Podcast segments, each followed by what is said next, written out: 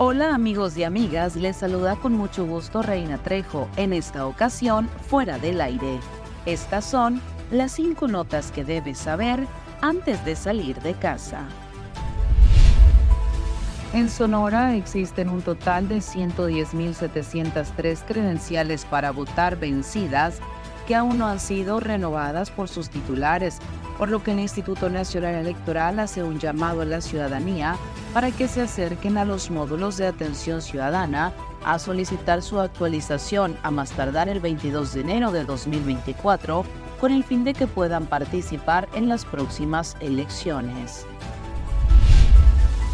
A partir del 1 de diciembre estará a la venta el libro de Madre Buscadora, Crónica de la Desesperación de Cecilia Patricia Flores, cuyo propósito es recaudar fondos para las familias de personas desaparecidas. El libro se puede pedir a través de la cuenta en Facebook de Madres Buscadoras de Sonora. La Secretaría de Salud está lanzando un llamado de alerta para esta temporada invernal.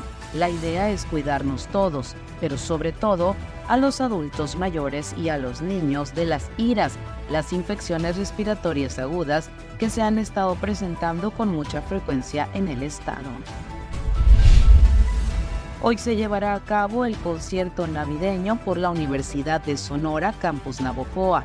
La entrada es completamente gratuita a partir de las 12 del mediodía en el auditorio del Centro de Convenciones. Está invitando el Departamento de Ciencias Químico-Biológicas y Agropecuarias. Hoy es el segundo día de invitación de la pastoral familiar del curso para familias denominado Construyendo mi vida, el arte de hacernos personas. Está impartido por el padre David Ortega Ruiz, asesor de canal de la pastoral familiar, 28, 29 y 30 de noviembre en la parroquia del Carmen a partir de las 7 de la tarde, un evento gratuito.